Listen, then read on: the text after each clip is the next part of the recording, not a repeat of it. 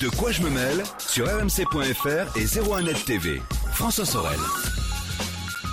Bonjour à tous, nous sommes le 20 avril 2018 et comme chaque vendredi, c'est de quoi je me mail. Toute l'actualité high-tech, je suis très heureux de vous retrouver. On va euh, faire un point sur euh, tout ce qui a bougé sur la planète tech cette semaine, avec tout à l'heure eh bien, un sujet sur la TNT. Euh, vous savez que la TNT fête ses 13 ans. Est-ce qu'elle va bientôt passer en 4K, en Ultra HD Il semblerait que oui, le CSA s'y intéresse. Euh, ce sera peut-être pour 2020 ou au pire pour les futurs Jeux Olympiques à Paris. On va en parler tout à l'heure avec Victor Jakimovic qui a fait un point sur ce sujet. Je vous rappelle que vous pouvez nous retrouver sur Facebook, la page Facebook de De quoi je me mêle vous attend si vous voulez réagir euh, sur l'actu qu'on va évoquer ensemble. Et puis bien sûr le hashtag DQJMM sur Twitter. Merci d'être là, bienvenue. De quoi je me mêle sur rmc.fr et 01net TV. Le club de la presse Haïti avec euh, à ma gauche eh bien, c'est Frédéric Bianchi cette semaine. Oui, bonjour. Salut Fred. Euh, et oui, puisque Eric Le Bourlou est en vacances. Il a bien raison. Il a bien raison de se, de, se reposer et euh, qu'il en profite. Fred, je suis ravi de te retrouver. Eh ravi d'être avec vous. Voilà, journaliste à bfmbusiness.com. Et euh, à nos côtés aussi, pour réagir sur l'actualité de cette semaine, eh bien, c'est Gonzague d'Ambricourt. Bonjour Gonzague. Ça va? Voilà, fidèle de De quoi je me mêle, vous le savez, Gonzague, qui est blogueur, qui est entrepreneur, qui est consultant, nouvelles technologies. alors, messieurs, trois gros sujets d'actu. On va parler euh, de Netflix, d'Amazon et de Facebook. Autant vous dire que là, euh, ça va être chaud. Le trio. Euh, oui, il manque Apple, mais pour cette semaine, visiblement, c'est plutôt calme chez Apple. Euh, même s'il y a des euh, rumeurs comme quoi Apple pourrait sortir dans les, semaines ou les mois qui viennent, hein, Gonzague. Euh, une enceinte connectée. non, pas une enceinte connectée, mais peut-être des nouveaux iPhone SE, en fait. Hein. Notamment, des nouveaux iMac aussi. Mais on aura l'occasion d'en reparler. On ferme la parenthèse et on revient sur Netflix. Netflix qui a énormément communiqué, hein, Fred, cette semaine, sur son, son, nombre d'abonnés, sur sa stratégie. ben voilà, tout va bien chez Netflix. Enfin, sauf peut-être la dette, mais bon, ça, c'est peut-être pas le plus important ben, alors, c'est pas le plus important, c'est regardé de près par euh, les investisseurs, euh, les banquiers d'affaires et tout ça. Mais nous, ce qui nous intéresse aujourd'hui, c'est voilà, le succès de Netflix qui est euh, ben, colossal, qui se dément pas. On rappelle Netflix quand même. Ce qui, ce qui est impressionnant avec Netflix, c'est que c'est une société qui a créé son marché, qui s'est transformé. Elle vient de l'ancien monde, le DVD. Hein, je veux dire, Netflix au départ, c'était des enveloppes qu'on recevait à la maison. On allait sur Internet, on disait voilà, je veux recevoir tel, tel, tel film, et on le recevait à la maison, le DVD. En 2007, ils ont tué leur business pour en créer un nouveau. C'est c'est quasiment du jamais vu. C'est comme si Leclerc avait lancé Amazon, quoi. voilà, et fermé tous ses hypermarchés. et fermé tous ses hyper en disant maintenant c'est fini, on va tous sur le web. Voilà. C'est ce qu'a fait Netflix. Alors ça a mis un petit peu de temps à décoller, mais les Américains ont, ont rapidement adopté ce nouveau mode de consommation. Il a fallu que la DSL et la fibre se démocratisent. Ça a été le cas depuis le début des années 2010. il faut savoir qu'aux euh, US, ils ont beaucoup de petits boîtiers euh, audio-vidéo qu'on connecte sur la télé. Les Roku, les, choses comme ça. Et ils n'ont pas les box euh, des opérateurs, donc non, voilà, qui, a facilité en fait le, développement de Netflix. Ça, et aussi aux, États-Unis, les bouquets de chaînes, ça coûte extrêmement cher. Ouais, c'est 150 dollars. C'est un truc de malade hein, quand tu veux vraiment beaucoup de chaînes. Donc au final, un abonnement Netflix, ça pèse très peu. 8 dollars. Voilà. 8 dollars. 8 dollars. il y a trois, il y a trois trois, trois, trois, formules. Si on veut du 4K, il faut monter à 14. Exactement. Et donc voilà, et depuis quelques années maintenant, ils attaquent l'international et avec un succès euh, quasiment aussi important qu'aux États-Unis. En France, on estime, il y a eu un article de Libération la semaine dernière qui estimait à 3 millions et demi d'abonnés en France, rien qu'en France, pour, on rappelle, 125 millions dans le monde. Donc quand ils sont arrivés en France, il y a 2-3 ans à peu près, on disait ouais, on n'est pas sûr, les Français ont des box, il y a la VOD, il y a Canal Play, voilà, Netflix, ils arrivent sur un marché déjà occupé. Ben, on a vu que, bon, ben, occupé ou pas, ils ont pris leur place. Ils commencent à produire du contenu au niveau local. Et d'ailleurs, aujourd'hui, les télés peuvent commencer à se méfier parce que qui dit que, qui, que dans 5 ans, ben, la télé de demain, c'est pas Netflix 100%, c'est pas que de la VOD, on n'en sait rien. On voit qu'aujourd'hui, Netflix, ils font des séries, ils font des films, mais ils font aussi des émissions de télé. Il y a David Letterman qui a son émission. Donc voilà, ils commencent à arriver dans le. En fait, ils sont pas sur le direct et sur le sport. Voilà, visiblement. Hein, c'est les deux choses qui leur manquent. Pour deux choses qui leur manquent. Direct et le sport, c'est ce qui permet aux télés aujourd'hui encore d'exister, mais demain, avec la puissance financière de Netflix, 150 milliards de dollars en bourse, c'est Disney. Disney. Aujourd'hui, voilà, Netflix. 150 milliards. 150 milliards. Voilà, alors on n'est pas encore au niveau d'Apple, d'Amazon, voilà, mais euh, le potentiel est colossal, sachant que Netflix est évidemment pas présent partout et continue à progresser sur ces marchés. Et même aux États-Unis, on pensait le marché mature et on voit ils ont gagné encore 2 millions et demi d'abonnés. C'est colossal. C'est un succès colossal. 3 millions et demi d'abonnés en France. 3 millions, 3 millions et demi en France. Il y a 3 millions et demi de Français abonnés à Netflix sans compter même ceux qui utilisent Netflix sans payer. Hein. on se partage les codes, euh, on connaît tous cette pratique-là. Il, y a 3 millions et demi de codes de compte payants. Compte payant, voilà. On peut imaginer que si on a un compte premium, on multiplie ce chiffre par 4. On peut estimer ouais, par 3 ou 4. 3 millions, tu peux dire 3 millions et demi de familles du coup qui seraient euh, utilisatrices de Netflix. C'est vachement intéressant. C'est dingue. Euh, on parlait de tout à l'heure du direct et du sport. C'est ce qui manque en fait, l'actu. Il n'y a pas d'actu sur. Euh, Il n'y a pas d'actu sur Netflix. Est-ce que demain on peut imaginer par exemple Gonzalo qui est euh, du sport, qu'ils achètent, je sais pas, mais des droits de, de foot américain pour commencer parce qu'on sait que là-bas ça cartonne, enfin ou même de, retransmission sportive. Est-ce que ça pourrait être l'un des, l'une des voies de développement de Netflix? Bah, on peut imaginer beaucoup de choses sur leur voie de développement parce qu'ils avaient même prévu ou pensé à une époque à acheter des cinémas pour y diffuser leurs films. Donc, euh, Tiens, je savais pas ça. Tout est, possible. non, ils, pensent loin. Ils pensent à des trucs qui sont out of the box et qui sont pas traditionnels. Donc, on parlait de l'avenir de la télé. Pour moi, Molotov et Netflix, c'est l'avenir du, contenu euh, parce que à la demande. Tu veux aller voir ton émission, tu la choisis pas dans une grille linéaire, tu la choisis par sujet qui t'intéresse, tu la regardes quand tu veux. Bon, pour l'instant, il y a encore des programmes qui sont conservés que 6 jours, mais dans le futur, ça va peut-être s'améliorer. Tu veux regarder une série, on a un moteur qui te les recommande. Aujourd'hui, euh, Orange et, tous les fournisseurs SFR qui, sont, qui ont leur propre plateforme ne sont pas aussi pertinents et ni puissants. Euh, Fred, à ton avis du, sport, du, sport, ou du direct ou de l'actu tout simplement euh, Du sport, du sport sans doute. Du sport sans doute. On voit qu'aujourd'hui les géants du net s'intéressent de plus en plus au sport. Twitter, euh, Facebook, je crois, Facebook hein, et aussi Snapchat, voilà, qui, qui, ont acheté des droits sportifs. Je crois même qu'Amazon Prime a acheté des droits sportifs. Ah, il me semble aussi que voilà. Donc mm. ils arrivent dans, dans le sport. Bon, c'est pas encore le cas en Europe. On n'a pas encore la Ligue des Champions, on n'a pas encore des choses comme ça. Mais vu la puissance financière, encore une fois, regardons les, la puissance financière 150 mm. milliards de dollars pour un Netflix, 700 euh, pour Amazon. Il n'y a aucun groupe média européen qui arrive à la, au bout de l'orteil de, de, ces géants-là. Avec une puissance. Aucun tu disais, financière incroyable. Netflix, c'est 8 milliards d'investissements par an, je crois, euh, sur des contenus. Sur des contenus, 8 milliards. 8 milliards C'est-à-dire que Canal, je crois que c'est même pas un milliard. Enfin, je crois que c'est le. Déjà, un milliard, c'est beaucoup. Mais je crois que c'est même pas ça. Je crois que c'est moins que ça. Euh, donc, on se rend compte de la, de, voilà, de la, du, contraste qu'il y a entre ces.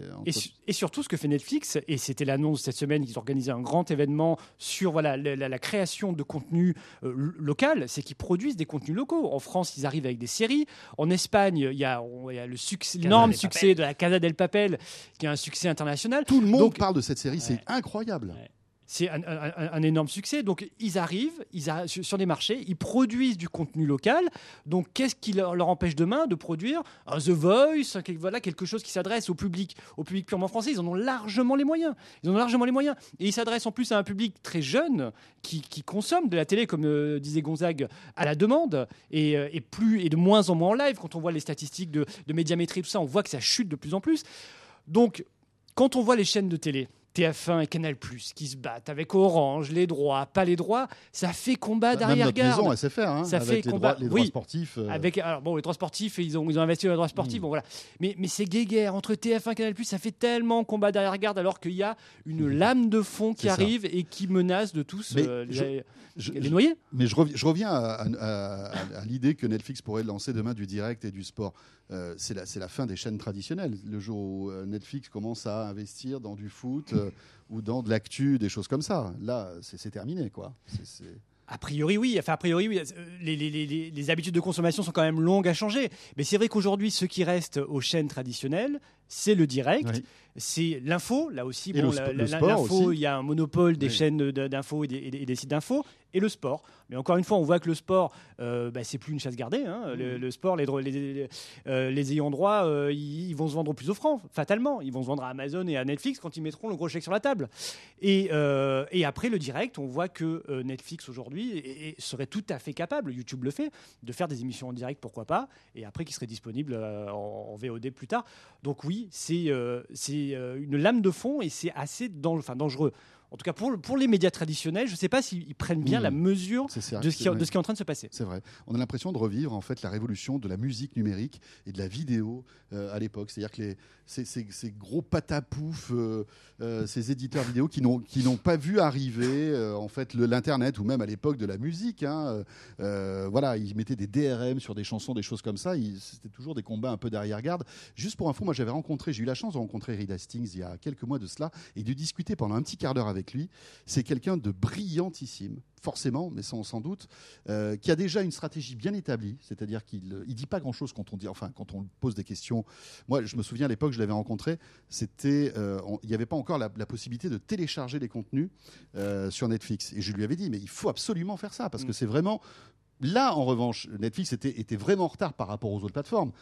Comment on fait pour regarder euh, une série dans un avion ou euh, dans un train Et il disait, mais on y pense et tout, vous aurez peut-être une bonne surprise.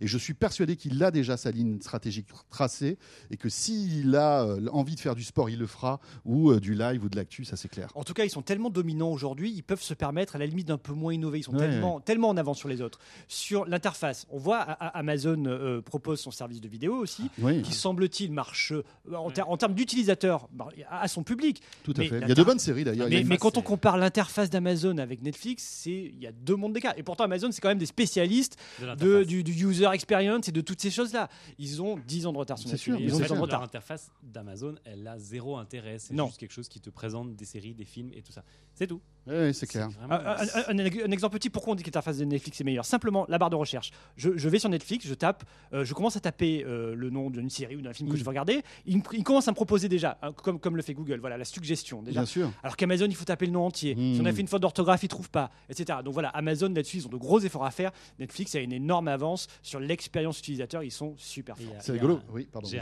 une anecdote, c'est que sur euh, ce qui te présente dans l'interface, en fait, personne ne voit la même chose exactement, puisqu'ils ont plein de variantes de la couverture des films et des séries qu'on regarde, et ils les personnalisent en fonction de ce qu'ils se disent vont faire aimer ou cliquer.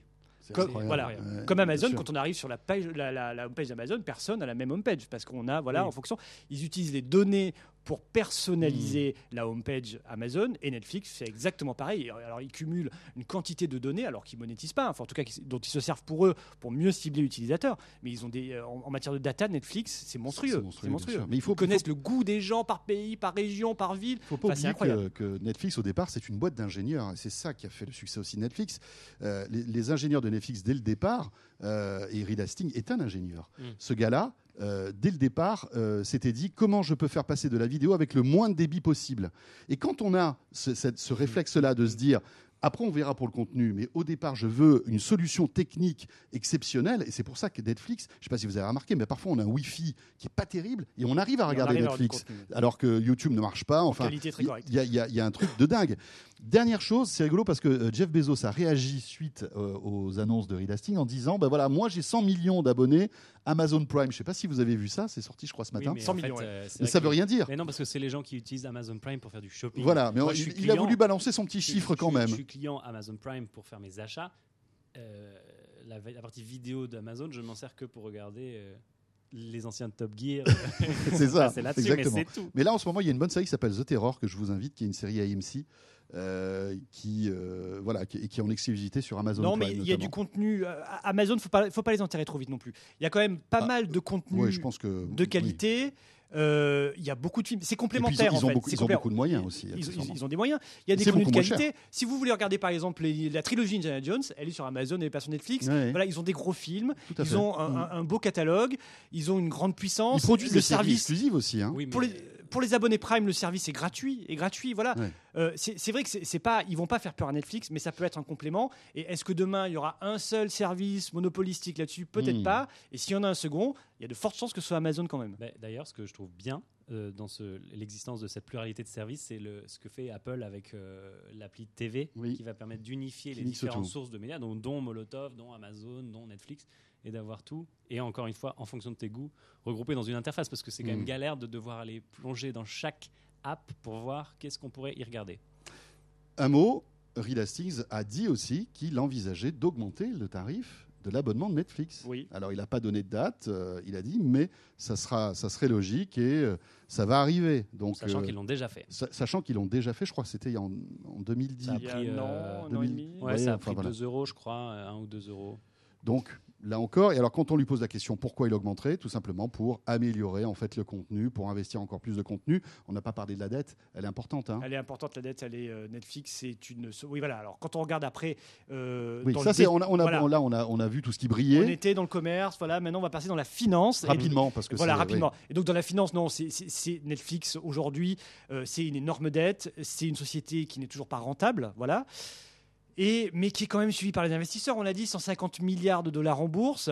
C'est pas très grave à la limite. Les Ouais. investisseurs disent c'est pas très grave. On, on peut comparer encore une fois. J'en reviens à Amazon, mais c'est vrai la, la comparaison est, est semble-t-il juste. Amazon a perdu énormément d'argent pendant Bien des sûr. années, mais il gagnait des utilisateurs. Voilà. Mais il gagnait Et des utilisateurs. Voilà, Amazon. et aujourd'hui, ils sont bénéficiaires. Alors, pas forcément grâce au e-commerce, grâce Mhm. au cloud, mais ils sont bénéficiaires aujourd'hui. Et Netflix, voilà, euh, peut, dans quelques années, en tout cas, voilà, ils sont sur une, euh, un développement, Long terme. euh, avoir de nouveaux utilisateurs, avoir de plus en plus de contenu. Et un jour, ils seront peut-être bénéficiaires, en Mais- tout cas aujourd'hui, ouais. ce qui n'est pas le cas aujourd'hui. Voilà, il faut rappeler que Netflix perd de l'argent. Mais c'est comme Spotify. Comme Spotify, voilà, beaucoup de exactement. plateformes. Tout- voilà, tous ces services qui ont une espèce de- de- d'inertie pour se lancer, Oui. pour commencer à gagner de l'argent. D'autant que les investisseurs doivent lorgner deux choses quand même. hein. C'est l'arrivée d'Apple sur ce marché, de, de la VOD, de la SVOD. On, on voit qu'ils investissent aussi, je crois qu'ils ont investi Mm. un milliard dans des séries qui en plus sont- ont l'air assez appétissantes. Facebook aussi, oui. Et puis Disney Facebook qui, met un milliard aussi. et puis pour- euh, Disney qui, pré- qui prépare son service de SVOD. Mm. Euh, Disney qui a dit, ben voilà, tout, Quand tu dis sais- Disney, il croit que ça il croit que je dis et c'est bizarre. Donc voilà, ça va être chaud et peut-être que les cartes vont être redistribuées dans quelques temps. Euh, on enchaîne avec Amazon, alors on en a parlé, mais euh, là on revient à quelque chose d'un petit peu plus national, on va dire. On attend toujours Amazon Echo, hein, Gonzague, Mm, C'est reporté au 23 au 23 mai. 23 mai, oui. Ce qui n'est pas dans très longtemps finalement, puisque c'est dans un gros mois. C'est dans un gros mois. Ça fait plusieurs fois hein, qu'Amazon décale le lancement de, Mm. de- d'Echo. Moi, je me souviens, l'année dernière, on avait des- des- des- justement des échos comme quoi ça devait sortir en septembre 2017. Euh, pourquoi euh, Amazon, euh, justement, n'arrive pas à tenir ses délais, Fred, à ton avis? Euh, alors, c'est difficile à dire, on n'a pas beaucoup d'informations euh, là-dessus. euh, à vrai dire, ils communiquent très peu, notamment sur le marché français, qui est quand même pas un marché très stratégique pour eux, même si c'est un gros marché, hein, la France. hein, il faut pas, voilà, ça doit être le troisième, le quatrième marché au monde d'Amazon, donc États-Unis, euh, Allemagne, Grande-Bretagne, la, France arrive après. Donc Amazon Echo est présent aujourd'hui dans les pays anglo-saxons. États-Unis, Grande-Bretagne et Australie où Amazon s'est lancé tout récemment seulement, hein, et, et en Allemagne. Voilà. Donc là, la France va arriver. C'est très compliqué quand même euh, de, de- de- de développer, en tout cas d'apprendre le français à Alexa, parce que c'est ça, c'est ça l'ambition.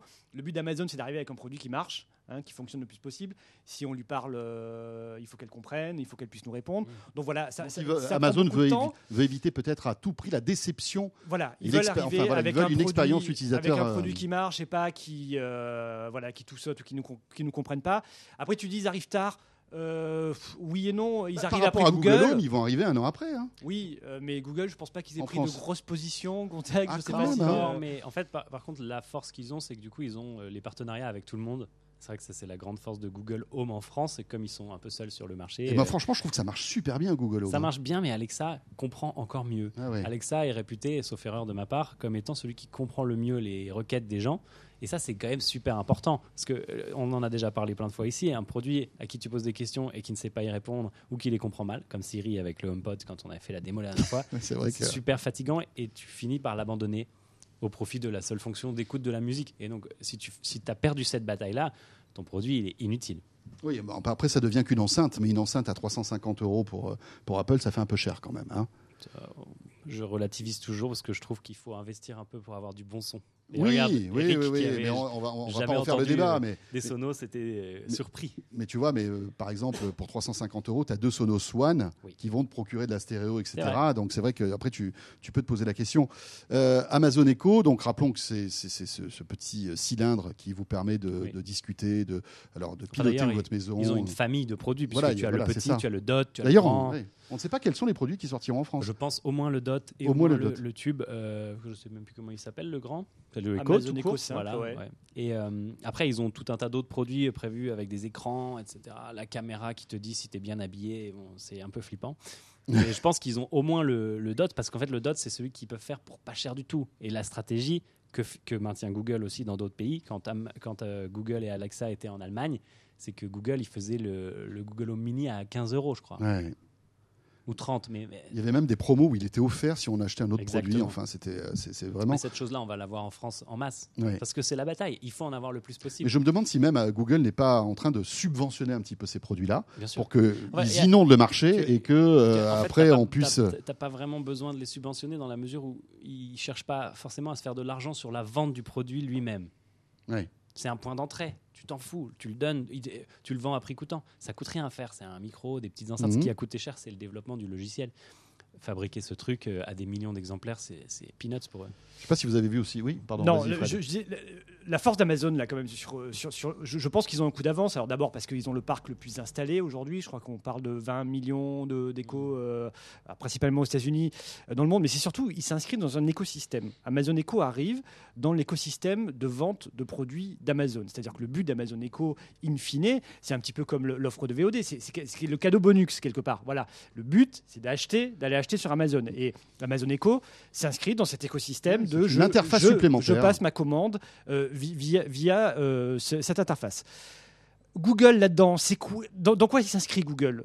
On ne sait pas trop. Le- la maison connectée, bon, bah, la maison connectée, personne, euh, pas grand monde a des produits connectés aujourd'hui.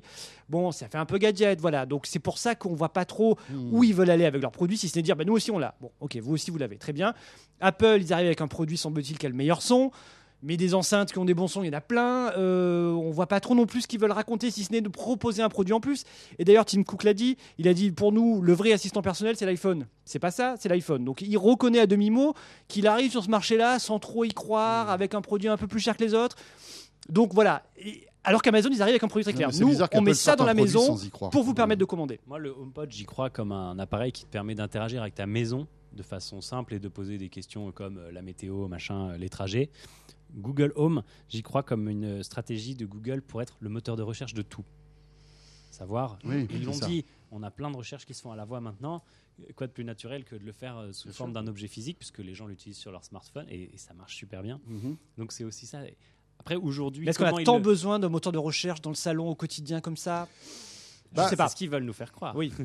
C'est euh, et je pense en fait je, je pense que Google rêve qu'on puisse tout euh, demander par la voix. Tu veux prendre un billet d'avion, voilà, ok Attends, Google, puis- donne-moi euh, le, le- le prix des billets d'avion pour un euh, Paris-Marseille le, le 10 mai, enfin là, des c'est trucs pareil, là, comme ça. Oui, Mais sur, sur l'exemple que tu Parce que donnes, toutes ces infos, Google les a. hein, Mais oui, c'est et, ça. et leur sert. Parce qu'en Il fait, leur sert. Il y a Ouais. eu la, la- la polémique là sur le- la vidéo YouTube sur le site des impôts qui se lance toute seule et qui permettrait à Google de savoir euh, qui est en retard sur le paiement Mm. de ses impôts, euh, euh, d'enrichir le profil qu'ils ont de toi. Eh bien, ils peuvent aussi bien enrichir le profil qu'ils ont de toi en, savant, en sachant à quelle heure tu allumes la lumière, à quelle heure tu pars de chez toi, etc. etc. Des Oui, oui. infos qu'on donne sans Ouais, s'en c'est rendre clair. compte. Et ça, c'est riche pour vendre de la publicité ciblée. Fred, euh, Non. juste un mot sur les assistants vocaux. oui. Orange. Ah oui, on a, Va- on va a- lancer on a- son on a un assistant Made in France qui va bientôt arriver. Enfin, Oui. qui va bientôt arriver, non. Ils ont donné des dates, je crois, deuxième semestre, enfin, Mm. d'ici, d'ici la fin de l'année. Bon, euh, que dire euh, Non, Bah- mais voilà, Orange, ils ont une stratégie d'innovation depuis plusieurs C'est c'est une années. grosse, c'est une belle boîte Orange, mais c'est vrai que ça va être compliqué de voilà. se battre, de se battre, de se battre face à des, euh, à des Google, à des Apple, à des Amazon. C'est ce qu'ils ont. Orange a développé plein de produits, a développé des ordinateurs, a développé des tablettes, a développé des réseaux sociaux. Mmh. Bon, euh, ils, ils essaient de le faire. euh, ça, ça, ça rencontre pas son public. Après, bon, ça permet à- à de faire vivre un écosystème de start-up qui Bien peuvent sûr. réussir par ailleurs. Bien Voilà. sûr, bien sûr. Donc pourquoi pas? Mais jusqu'à présent, euh, il n'y a pas eu de, de, de, euh, de produit de killer app Orange euh, qui a marché. Est-ce que ça va fonctionner avec, euh, avec des assistants personnels? On peut en Ouais. douter. On peut en douter quand on voit les mastodontes qui arrivent. Après, bon voilà, il faut pas. euh, C'est très difficile. Ils avaient lancé leur radio, leur box domotique. Ah, mais ils ont machin. lancé une quantité Et en de fait, produits aujourd'hui, tout meurt. Bon, euh, quelle, quelle expérience pour la personne qui a investi une fois dans ça de vouloir réinvestir? Alors, il y a juste une, une fonctionnalité qui me paraît intéressante sur Jingo. Je ne sais pas si vous en avez entendu parler, c'est qu'on pourrait passer des appels.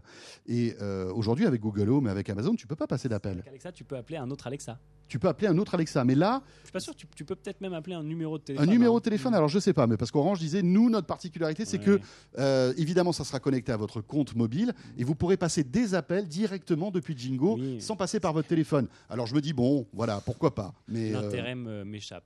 Mon père adore passer ses appels en main libre. Il fait chier tout le monde avec ses. On en a rien à foutre, papa. Enfin, on s'en fout. En plus, Et- bien fort. Et puis, il y a un haut-parleur de malade dans ton téléphone. T'as les casques, il y a tout Ouais. ce qu'il faut. Enfin, euh, c'est pas vraiment la fonction. euh, clé. Après, on peut imaginer que sur ces enceintes, il y, a, euh, il y a des applications. On les appelle pas les applications, on les appelle les skills, les compétences. Voilà. Ouais.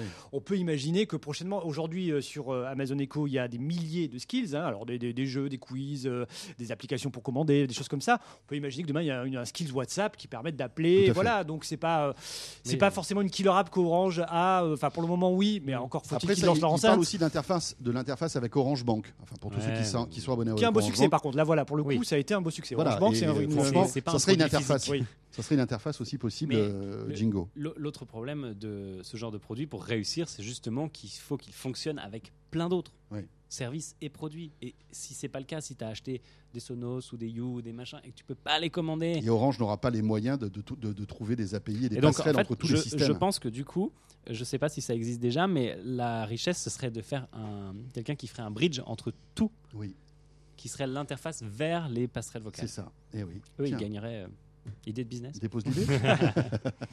Toi qui es entrepreneur, il faut Ouais, que tu y ailles. non, mais euh, franchement, ce serait malin ça. Ouais, c'est c'est- ouais. finalement c'est assez générique. Dis Siri, dis Hmm. Google, dis machin, dis Alexa, que que je peux faire, hop, est-ce la que, est-ce que- passerelle de ça. est-ce que chaque service se laisserait faire ça? Je suis pas sûr.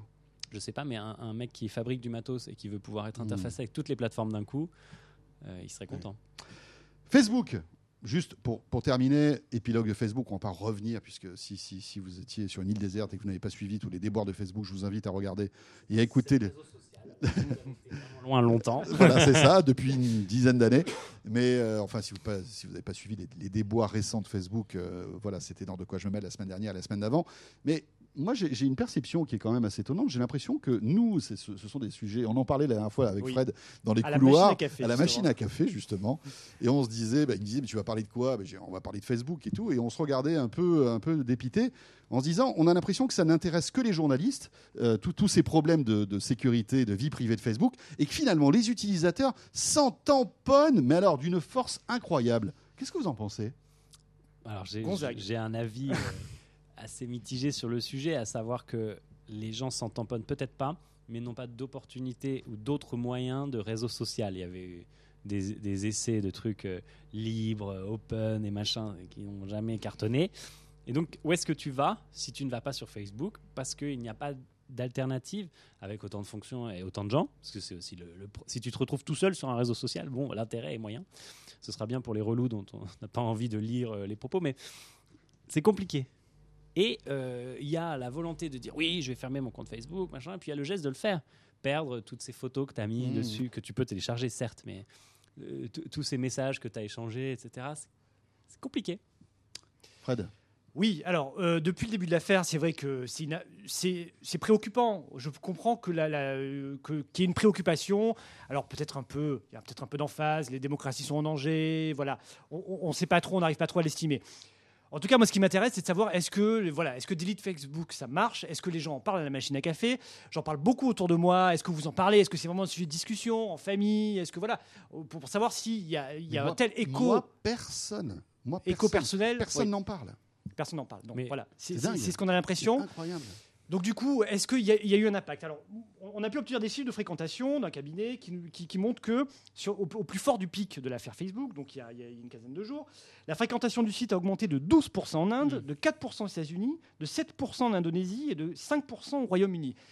Alors, il y a peut-être un biais. Peut-être que les gens sont allés sur Facebook plus pour savoir comment on efface son compte, comment on protège ses données, des choses comme ça. Bon, il y a eu peut-être cet effet-là. Et là-dessus, on, va sur App Annie, le spécialiste des, euh, des applications, et on voit que l'appli Facebook, après avoir un petit peu chuté, eh bien, est remonté très fort et encore plus haut qu'avant l'affaire. Donc les gens continuent à la télécharger. Donc on n'a pas l'impression que le très grand public, que les, les 2 milliards, 2 milliards, hein, on parle quand même, on est, on est vraiment dans du très très mass market. Que, euh, que les gens aient conscience, euh, en tout cas pour- eux, ils ne voient pas le danger. Ils voient peut-être pas le danger, ils voient pas le risque. On leur parle de données, ils disent oui, mais les données c'est quoi? Ça me permet d'avoir de la pub ciblée, et alors? Et alors? On a l'impression que c'est un petit peu ça Non, mais qui on- se passe dans la tête des gens. Puis, je ne sais pas si vous avez remarqué, mais on parle, quand on, quand on évoque ce sujet, on parle tout le temps des défauts de Facebook. On ne parle jamais des avantages. Et, et malgré tout, Facebook a des avantages incroyables. Je le dis et je le répète à chaque fois, mais combien j'ai retrouvé de vieilles connaissances grâce à Facebook, euh, des, des- des personnes que, dont j'avais complètement euh, euh, zappé, que je, ne- que je ne voyais plus, que j'avais complètement oublié. Parfois, on les a zappés pour une raison. Oui, mais parfois non. Non, mais c'est vrai non, que sur. Facebook, je sais pas, c'est un peu, c'était, il y avait à l'époque, il y avait copains d'avant. Mm. Euh, mais, mais, mais Facebook a, a tué d'ailleurs Copain d'avant, etc. Mais c'est aussi un outil, je veux dire, très important pour garder le lien avec sa famille, avec ses amis, des personnes qu'on ne voit plus. Et, euh, et, et finalement, est-ce que ce, ce- ce service a un prix À un prix, on s'y habitué? On n'est peut-être pas prêt à, à tirer un trait sur tout ça. Bah, le, Même si on sait que nos données Surtout, sont euh, euh, mal accès, euh, mm. distribuées. euh. Moi, ce que je, je trouve embêtant dans toute cette histoire et la façon dont ça a été relaté, c'est que certes, on a beaucoup parlé de, de Facebook et des données, mais Facebook eux-mêmes ont toujours évité le sujet de Cambridge Analytica, la société qui a exploité et fait des profils de dingue sur les Américains notamment et sur les Anglais, qui ont permis le Brexit et probablement bien aidé Trump.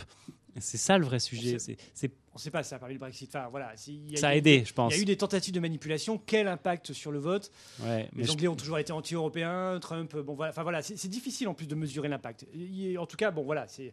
Oui, mais c'est peut-être pas anodin. C'est-à-dire qu'on on, on va pas dire c'est à, c'est à cause ou grâce à Facebook que euh, Trump a été. Il y a eu certainement une influence. élu, ça, c'est mais sûr. ça, il y a une influence qu'on arrive. C'est vrai, je pense que tu as Qu'on raison, a- on peut- qu'on n'arrive pas à- vraiment à, à doser. Hmm. Euh, Mais la vraie question, ce serait que Facebook lance une, euh, une option payante. Zuckerberg l'a- l'a- pas évoqué, mais en tout aussi. cas ne l'a pas Mmh. écarté lors Oui, de ses auditions. Il y a eu un, article intéressant Facebook, de. TechCrunch cette semaine qui estimait qu'une option payante de Facebook, ça pourrait être aux alentours de 11 dollars par mois. 11 dollars par mois, voilà, c'est à peu près ce que devrait coûter, voilà, si on acceptait de ne plus avoir de pub, de ne plus avoir des données euh, pillées, voilà. Si Facebook lance une option à 11 dollars par mois, ce serait intéressant de savoir si les gens acceptent de payer 11 dollars par mois pour accéder à Facebook. J'en doute. J'en doute personnellement. J'en doute. Et surtout que euh, aussi, il faut voir que c'est une histoire de génération, c'est que les générations plus jeunes que nous, et ils sont nombreux, ne s'inscrivent plus tellement Alors voilà, que ça c'est ça le- vrai danger de Facebook, Ils sont ça. sur Insta. Alors ils étaient sur Snapchat, mais euh, il y a Instagram qui a créé les stories. Bon, c'est Facebook derrière, hein, très malin. Et euh, Facebook, ils s'en foutent. J'étais dans, une, dans, une, dans Leur un chat, collège. c'est Snapchat. Oui, Snapchat, Instagram beaucoup, hein, bah, qui appartient à WhatsApp- Facebook. WhatsApp donc, euh, aussi. Exactement. Voilà, WhatsApp, WhatsApp. aussi, qui, Bah, WhatsApp, c'est à Facebook. Oui, voilà, c'est ça. Instagram, Oui, oui, oui. non, Facebook. Facebook, ils, ils sont diversifiés, ils ont beaucoup, euh, ils ont dépensé beaucoup. On les a critiqués à l'époque, ils ont eu 100% raison. J'étais dans un collège il y, a, il y a 15 jours pour faire une intervention sur la presse. Ah, je Et, croyais euh, que tu étais retourné sur les bancs d'école. non, non, non, Tiens, il faudrait- il faudrait Passer le bac. Et je leur ai demandé, euh, du, coup, du coup, on parlait beaucoup, ça a beaucoup tourné autour des réseaux sociaux, comment vous consultez l'information, tout ça. Et je leur demandais, mais qui a Facebook dans, dans- dans la salle? Il y avait les trois quarts qui n'avaient pas de Facebook. Il n'y avait Collégiens, pas de compte qui Facebook. n'avaient pas de compte Mmh. Facebook. 14 ans. Dingue, dingue. 14 Oui, ça ans, les trois quarts des élèves n'avaient pas de compte Et puis ils Facebook. savent qu'ils se font espionner par les parents et tout. Donc enfin, il y a ça aussi. Hein. C'est vrai que Oui, Facebook, bah. Snapchat, euh, par exemple, ça a donné un Non, espace de liberté dingue à l'adolescence. Oui. Oui, parce qu'après. Espionnés par les parents, l'interface ne leur correspond pas, trop lourd, trop Ouais. compliqué, trop de. de euh, Tu te fais inviter L'interface à- de l'écrit, ils ne Ouais, veulent ouais. pas écrire, ils veulent de- de- de- plutôt de l'image, de la vidéo. Donc voilà, c'est ça le vrai danger, selon moi, sur Facebook, c'est plutôt bah, ces nouvelles générations qui s'en détournent. En tout cas, moi j'ai trouvé intéressant, c'est qu'on a lu beaucoup d'articles qui disaient Rappelez-vous que Mark Zuckerberg, quand il a lancé Facebook, n'hésitait pas à utiliser des infos dans tous les sens, à faire chanter les gens dans son école, etc. Est-ce que vous vous imaginez qu'il a vraiment changé? Je trouve ça toujours assez drôle parce qu'en fait, chaque année, il fait ses excuses en disant Ah, on est vraiment désolé, on va faire mieux l'an prochain. Oui, enfin bon, là, ça fait 7 ans que tu déconnes. Il faudrait peut-être se remettre d'équerre. Et quand il y a plein de questions du congrès auxquelles il n'a pas su répondre, alors que c'est le boss d'un truc et que c'est un mec technique, Bien sûr. il a une très bonne idée de comment ça marche. il a probablement aussi plein d'idées vicieuses sur comment utiliser les données. Euh, Il je a trouve plus trop les mains dans le cambouis, semble-t-il. Il connaît peut-être pas tous les détails de Oui, site. c'est une Bah, bonne excuse de dire je suis très loin de tout ça. Bah, euh, Il faut dire qu'avec tous les milliards qu'il a, c'est vrai qu'il il a de bonnes raisons d'être un petit peu loin aussi, même si euh, voilà, il tient toujours les rênes de Facebook. Merci beaucoup à tous les deux. Bah, avec plaisir. Voilà, Fred Bianchi de BFMbusiness.com et puis euh, Gonzague d'Ambricourt, euh, blogueur qu'on peut retrouver sur, bah, sur les réseaux sociaux, Ouais, sur Twitter. Twitter, etc. Bien évidemment. Merci à tous les deux. Euh, la TNT, vous regardez encore la TNT, la bonne vieille TNT de maman et de papa Euh, Non BFM TV et toutes les chaînes du groupe. C'est tout. ben, C'est tout. Qu'est-ce C'est qu'il tout. est C'est corpo. tout. Il est, bien- il est bien, hein Moi j'ai une télé qui n'est pas raccordée à l'antenne. Et voilà. Mais, mais c'est vrai que bon, enfin, pour beaucoup de personnes qui n'ont pas du très haut débit et qui euh, veulent regarder la télé avec dans de bonnes conditions, la TNT, ça a du sens malgré tout, toujours. Je crois que c'est un spectateur sur deux regarde la TNT encore en France. Euh, un, un spectateur via les box, euh, on va dire, traditionnelles et sur la TNT. Est-ce que la TNT va passer à la 4K Euh, On en parle depuis des années. Visiblement, le CSA commence à prendre le problème à bras le corps. On va évoquer tout ça dans un instant avec Victor Jakimovic qui a planché le sujet. À tout de suite. De quoi je me mêle sur rmc.fr et 01net TV. De quoi je me mêle sur rmc.fr et 01net TV. François Sorel. C'est de quoi je mêle toute l'actualité des nouvelles technologies. Il y a quelques semaines, Pascal Petitpas nous euh, parlait du nouveau décodeur satellite de Canal+, qui est disponible depuis janvier dernier. C'est vrai qu'on est, euh, on a pas mal de moyens pour recevoir aujourd'hui la télévision. Vous avez la DSL, la fibre, le câble, vous avez le satellite. Et vous avez aussi la TNT. La TNT qui euh, existe depuis pas mal d'années maintenant, qui nous a permis d'avoir beaucoup plus de chaînes avec une qualité numérique. Ça a quand même changé énormément la télévision. Ça a même remis à plat le modèle économique des chaînes de télé, hein, pratiquement. Eh bien, la TNT, euh, est-ce qu'elle va encore évoluer? C'est la question qu'on va poser à un vrai spécialiste. Et c'est Victor Jakimovic qui est là. Salut Victor. Salut François, ça va Oui, ça va bien. Bon, par rapport à ce que tu as raconté avec Pascal, Pascal Il y a a plusieurs oublié- semaines. Oui, Pascal a oublié un truc. Oui. C'est les gens tout simplement qui veulent à Paris ou dans les grandes villes une très bonne qualité d'image sans aucun problème de pixelisation, de ralentissement d'aucune sorte et qui utilisent le satellite en ville, Oui. ce qui est parfaitement autorisé. Tout à fait. Il faut avoir, Hein alors, il faut avoir de la place pour poser une parabole. Ça, c'est une autre Bah, histoire. il faut pouvoir Et puis, poser une parabole je pense. proprement. Il n'y a pas d'autorisation, sauf celle de la copropriété qui n'a pas le droit de dire non. D'accord. Même faut- dans Paris, alors qu'on a plusieurs moyens euh, de recevoir la télé. Absolument. D'accord. Et c'est une clientèle tout à fait importante. Bien sûr. Pour ceux qui veulent l'excellence en termes de qualité veulent d'image. l'excellence en permanence. D'accord. C'est le satellite qui donne aujourd'hui la meilleure qualité? Euh, c'est pas obligatoirement ce qui ressort de certaines études, mais euh, dans la pratique, oui, et surtout, il est constant. D'accord. Euh, alors que les meilleures fibres, les... ils ont de temps en temps des petits problèmes. D'accord. Alors, on va pas parler de ça. On va parler de la TNT. La TNT Oui. qui, euh, voilà. euh, alors, va peut-être évoluer. On en parlait il y a de longs mois de ça. Peut-être que bientôt la TNT va passer en Ultra HD.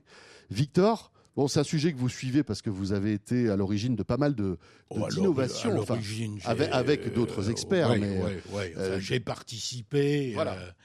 Euh, à l'étape un- précédente, Voilà. c'est-à-dire à l'arrivée de la TNT et à l'arrivée de la HD. mais ce, ce que je veux dire par là, que c'est un sujet que vous connaissez plutôt bien, on va dire. Ouais, enfin oui, j'essaie de courir après parce que ça arrête pas de changer, mais bon. ouais. Alors, la TNT aujourd'hui, c'est la HD. Toutes les chaînes sont en HD depuis pas mal d'années maintenant, puisque la SD a été arrêtée. euh, Mm, Toutes les chaînes ne diffusent pas réellement de la HD, ça c'est un autre Ah ouais. problème, mais potentiellement.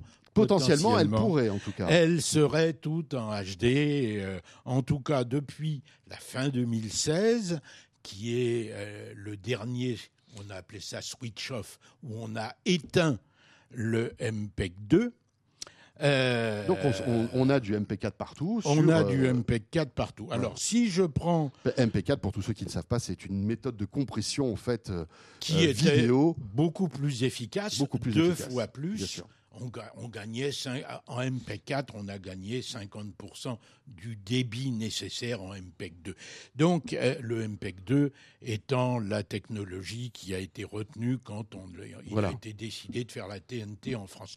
On, part souvent avec un certain retard technologique. On a adopté le MPEG 2 le- à peu près quand le MPEG 4 arrivait, donc on- il a fallu qu'on fasse ce chemin. Enfin bon, on cumule des retards et Ça, c'est des erreurs stratégiques, politiques pour la plupart. Enfin bref, on va pas revenir là-dessus. Oui, oui. Est-ce que la, question qu'on peut se poser, est-ce que demain, euh, parce qu'on est de plus en plus nombreux à s'acheter des télés ultra HD Bah, aujourd'hui, de toute façon, on n'en trouve plus d'autres sur le marché. Les fabricants ont résolu le problème. voilà. Donc, De on toute façon, sauf, sauf les petites, tout- les petites télés. Sauf les petites télés, les premiers modèles, tout est aujourd'hui en ultra HD. Donc on se dit c'est chouette parce que ça permet d'avoir des- une qualité d'image qui est vraiment meilleure.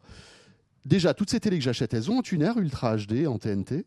Elles ont un tuner ultra HD. En TNT, non. Euh, parce, que, parce que pour faire de l'ultra HD euh, en TNT, on va être obligé de modifier plein de choses. On va être obligé de modifier la norme de compression Voilà. pour gagner de la place. Du, pen- du MP2, on est passé au MP4 et là on va passer à une autre norme qui s'appelle le HEVC. Le HEVC qui est implanté aujourd'hui sur tous les télés euh, Ultra HD commercialisés.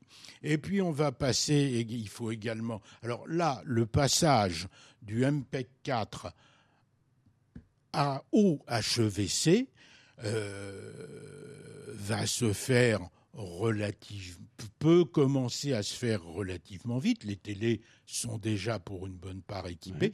Et ce passage permettra de gagner grosso modo 50% du débit. Donc, de réduire l'énorme taille du, euh, Oui, du- du- d'un flux euh, d'un en, en- flux beaucoup plus gros. Si on prend le flux actuel en TNT, on est en 1080i, c'est-à-dire qu'on a 50 demi-images par seconde. Euh, on pourrait améliorer ça en passant en 1080p, c'est-à-dire en ayant 50 images par seconde. C'est le cas du Blu-ray par exemple. Ce serait déjà mieux. Ouais.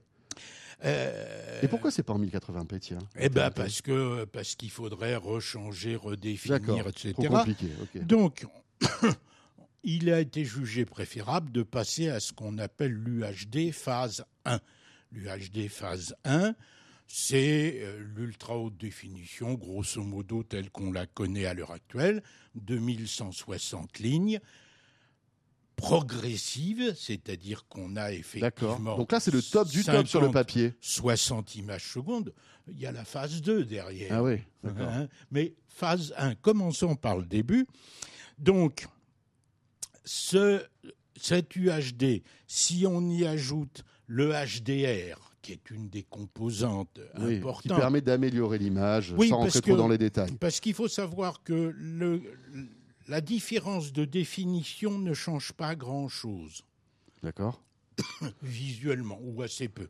Alors que le HDR et le gamut étendu, hein, c'est-à-dire le contraste amélioré, la, la co- la colorimétrie améliorée, ça change beaucoup, beaucoup de choses. C'est-à-dire qu'en fait, une image euh, qui pourrait être en Full HD, en HDR, serait plus frappante, en fait, Oui. qu'une image en Ultra HD sans HDR. Ouais, et ça D'accord. consommerait pas grand-chose de plus. Il ne faudrait Ah ouais. que 5 à 20% de débit en plus D'accord. Pour pouvoir bénéficier de ce gain Parce de que la qualité. rétine, en fait, l'œil verrait plus la différence. C'est- ça, hein, Ah oui, gros. oui, tout à fait. Mais alors, euh, on, on voit, euh, Victor, depuis pas mal d'années, euh, on suit par exemple l'actualité de Roland Garros, etc. Il y a des tests qui sont menés par France Télévisions depuis pas Bien mal d'années hein, sur la TNT. Mais la tour, Ultra Eiffel, HD. la tour Eiffel émet en permanence un signal Ultra HD actuellement, Voilà, qu'on peut capter si on a une télé Ultra HD, c'est ça hein qu'on peut capter si on a ce qu'il faut, c'est-à-dire de l'Ultra HD, mais pas n'importe quoi, n'importe comment. Donc, je reviens, l'UHD phase 1, si on ne fait rien, euh, ça bouffe quatre fois ce que Mhm. nécessite la HD actuelle. Quatre fois, c'est impossible. L'espace hertzien est limité. Euh, de surcroît, on a enlevé des fréquences aux gens, au monde Oui, de, la, oui. de la télévision Pour la 4G, la 5G, etc. pour la donner à la téléphonie. Donc, il faut arriver à se cantonner Mm. à ce petit volume. Donc, il faut mieux compresser. C'est le rôle du HEVC qui va nous faire gagner, grosso modo, 50% pour la vidéo de ce qui était le cas auparavant. Et puis, il faut également passer euh, à un autre mode de d'émission, à une variante du mode d'émission. Aujourd'hui, Mhm. nous sommes en DVB-T, Digital Alors, Video Broadcasting Terrestre. C'est super technique hein, tout ça, Victor. Là, on rentre Oui. euh, là. euh, Eh bien, il faut passer au T2. D'accord. Quand on a le DVB-T2 et le HEVC, euh, il ne faut plus que 2,7 fois le volume actuel En termes de débit. en termes de débit. D'accord. J'espère Bon. que vous vous êtes pas encore endormis, les amis, mais Ouais, c'est quand ouais, même bah. assez important si euh, vous voulez avoir bientôt la TNT en Ultra HD. Vous n'avez pas répondu à ma question, Victor. Ça va arriver ou pas? Alors, ça va arriver. Bah, Il y a des expérimentations, il y a des projets le CSA vient de publier son rapport final qui dit comment on peut le faire, Ouais. par quelle étape il faut passer. Disons que les premières émissions test, il y en a eu, il y en aura encore, jusqu'à ce qu'on arrive à pouvoir avoir assez de surface couvrable, de lieux couvrables, de couverture de territoire. C'est-à-dire que si par exemple on a le projet multiplex multiville, c'est comme ça qu'il s'appelle, il y a Paris, Lyon, Marseille, Bordeaux, Nantes, Grenoble, ça représente à peu près 60% Oui, parce que c'est les grandes villes qui seront couvertes. de la population. Ça Et ça, il est prévu que ça déboule en juin 2019. Ah si ouais. tout est respecté par dire- ailleurs. D'accord, ça veut dire que dans un an. Si tout est respecté par ailleurs, ça pourrait débouler. D'accord. Mais, mais en gros, je si, suis si on, un su- peu méfiant. mais si on suit ce calendrier, ça veut dire que dans un an, on pourra avoir les premières chaînes mais officielles en TNT Ultra HD via la TNT. alors, il- le problème, c'est qu'il reste quand même beaucoup de choses à régler. Il se vend, par exemple, des téléviseurs équipés en DVB-T2, Oui. parce que le DVB-T2, là encore, on n'est pas les premiers à l'adopter. Les Allemands sont en cours de, géné- de en finalisation d'adoption à l'heure actuelle, et je ne parle pas des pays de l'Est qui l'ont depuis déjà deux ans ou presque. Euh, bon, est-ce qu'on aura exactement le même DVB-T2 que les Allemands? Ah, on peut pas imaginer une, une harmonisation technique de tout Il y a ça? plusieurs variantes possibles. On peut jouer sur un certain nombre de paramètres. Euh, il va falloir que l'État, qui est le décisionnaire final, donne sa réponse. D'accord, mais c'est prévu ça Il y a un calendrier où l'État doit dire OK, c'est parti Parce qu'il faut que malgré tout, il y ait quelqu'un qui donne le là. Le rapport final du CSA, euh, publié fin février, Oui. théoriquement, soumet tout ça aux autorités compétentes. C'est à ça qui sert ce rapport. Ok, donc ça va bientôt communiquer là-dessus, euh, de manière officielle, on va dire. Et puis, il y a un autre truc qui est tout à fait important. Il y a les Jeux olympiques. Les Jeux olympiques au Japon, ceux de Tokyo en 2020, seront en UHD phase 2, c'est-à-dire qu'ils seront en 8K. Ouais. Ouais, bon, Il ça- semble difficile d'imaginer ouais. Qu'on reste toujours en HD en France, qu'en France, on ne fasse pas les JO de 2024 en 4K. Donc c'est une bonne raison d'être poussé sérieusement aux fesses Ouais. par un certain nombre de choses. Alors, on récapitule. Peut-être que l'année prochaine, on aura euh, bah, 60% de la population qui pourra recevoir quelques chaînes en Ultra HD. À la condition d'avoir le télé qui va bien. Bien sûr. Et on espère que le télé qui va bien, c'est celui qui est déjà vendu aujourd'hui en France. On est Parce d'accord. que si c'est pas le cas, Ça marchera euh, pas. Ça ne marchera pas. Et puis, de, enfin, le problème principal aussi, il faut que les euh, chaînes de télé investissent euh, dans du nouveau matériel, parce que évidemment, tout ça coûte énormément La d'argent. captation. Il faut que la captation, les régies, enfin tout le transport de l'image soit en 4K. Et ça, il faudrait poser quand même la, la- la question aux chaînes de télé et aux médias s'ils sont 4K, prêts. HDR, Voilà. euh, white color gamut, etc. Mais il reste un problème, c'est que l'espace hertzien actuel ne permet pas de passer toutes les chaînes En Ultra HD. en ultra HD. Enfin, cela dit, bon, il y a, Donc il y il a va ça- y avoir des débats politiques Oui, pour savoir Bah, qui va passer en pour Ultra savoir HD. qui aura le droit, Oui, oui, de passer, euh, de d'avoir cette qualité. sous réserve qu'il en ait les moyens. Donc on est dans... Mais c'est- cela dit, on est en train de revivre ce qu'on a vécu à l'époque du passage à l'HD. Hein. Exactement. C'est exactement la même Mais chose. on avait beaucoup plus de chaînes disponibles Ouais. quand même, c'était plus facile. Ça va devenir plus compliqué là. Bon, écoutez, voilà, Bon merdier à l'horizon. on aura l'occasion de redécoder tout ça. Mais en gros, euh, retenez que voilà, si tout va bien l'année prochaine, on pourrait quand même avoir quelques chaînes en Ultra HD. Euh, pas partout, mais en tout cas dans les grandes villes de France. Merci Victor. De rien François. Victor Jakimovic, donc, pour terminer ce De quoi je me mêle, merci de nous avoir suivis. Portez-vous bien, bon week-end et on sera là vendredi prochain en version audio et version vidéo, bien sûr. Salut à tous. De quoi je me mêle sur rmc.fr et 01net TV.